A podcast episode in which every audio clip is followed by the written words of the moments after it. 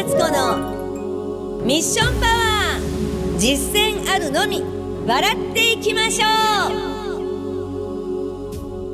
う。誰かのお役に立ちたいって感じることはありませんか？この番組はあなたの中に眠っている偉大なミッションの力に語りかけます。最強なあなたに出会うためのヒントを私鏡敦子が今週もお届けいたします。皆さんこんにちは。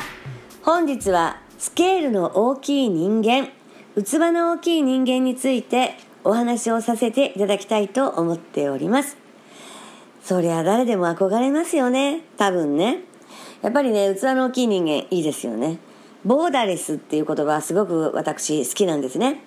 いつでもそう思えるように意識しているところもあるんですけれども、まだまだ未熟者です。まだ修行の途中です。でね、かっこ悪い生き方はしたくないっていつも思っているんですね。もうそれを言い換えると、かっこ悪い生き方だと思うのはどんなことかなと思うと、やっぱり即答しちゃいますよね。小さくまとまった考え方しかできない、そういうね、あのもうこれしかないこれだっていう、その自分の尺してしか物事を判断できない人にはなりたくないなっていつも思っております。例えば、人のことを自分の小さな基準で、やっぱりこう、ああだこうだって言い切っちゃうってこともよくはないと思うんですね。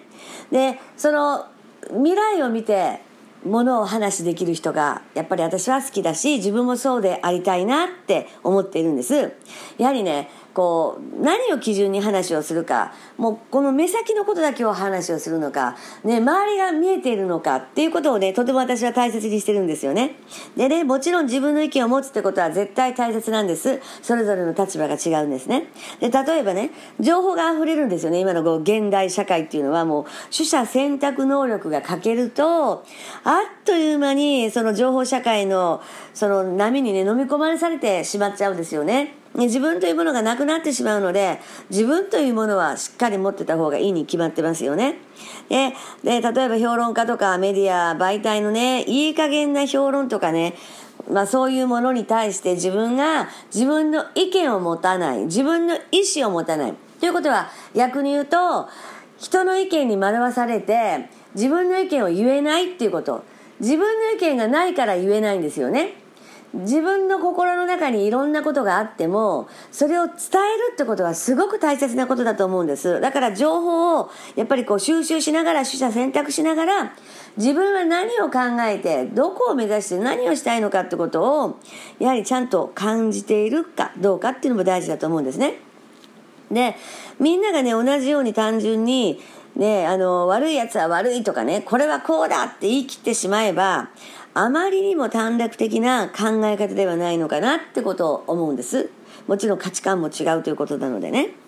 だからここ今日はね、スケールの大きいってこと、大きい人間になりたいっていう話をしているということなので、これはお互いの意見を歩み寄る、相手がどういう思いで話をしているのかってこともしっかり聞く耳を持たなければいけないともちろん思うんです。ただ、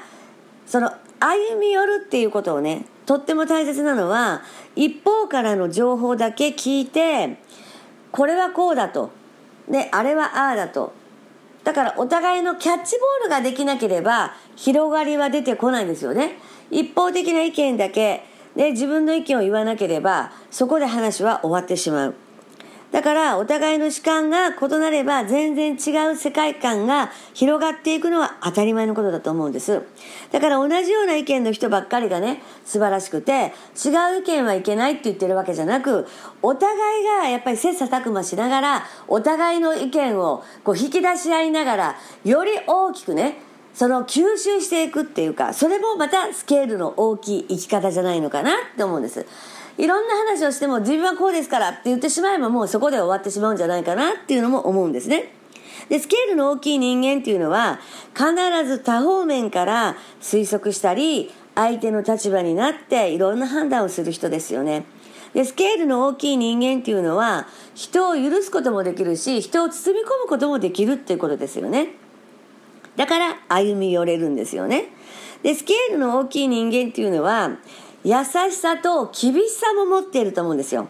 で、厳しさを持っていなければ何でもかんでもそうですよね。そうですよね。うんうんそうだよね。っていうだけでは何の意見も広がってはいかないんじゃないですかね。私はこういう意見です。私はこういう意見です。ってその意見で止まってしまえばこれはスケールは絶対に大きくなることは難しいと思います。だから歩みよりお互いが切磋琢磨しながらキャッチボールをする。自分の意見がなければ会話はできないってことだから常に自分を磨き上げなければいけないってこともここで出てくるんですよね。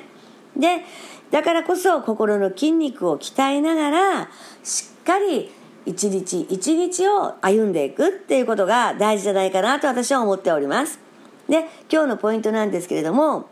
だからこういうのはねやっぱりね価値観であるんだけども一、ね、どういう心で生きているかどういう心で相手と向き合っているかどういう心で、ね、会話を成立させているのか心のキャッチボールができているのかっていうことがとても大切になってくるんじゃないかな。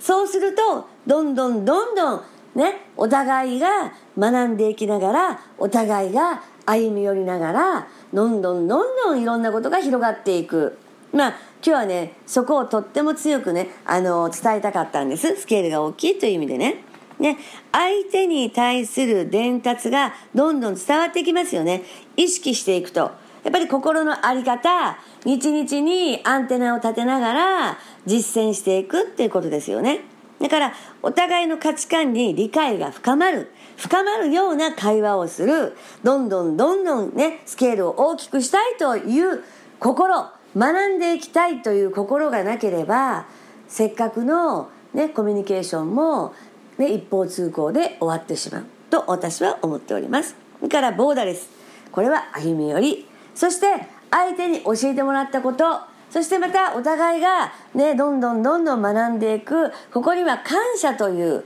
相手の、ね、価値観に対する感謝。また相手に対する歩み寄り。まあそこをね常に常に意識していくとやっぱりねあのどんどんね心の中に、ね、誰かの役に立ちたいって思う心もでそしてまた誰か教えてほしいという思いもどんどん良くなっていくためにはねそういうねあの歩み寄る心が大切じゃないかなって私は思っております。今日はこういうお話でした。いかがでしたでしょうか？またお会いしましょうね。ありがとうございます。いかがでしたか？あなたの心にミッションパワーチャージできましたか？少しでも心に響いたらぜひ行動に移し実践してあなたの人生にお役立てくださいね。皆様本日もご拝聴いただき誠にありがとうございます。それではまたお会いしましょう。ごきげんよう。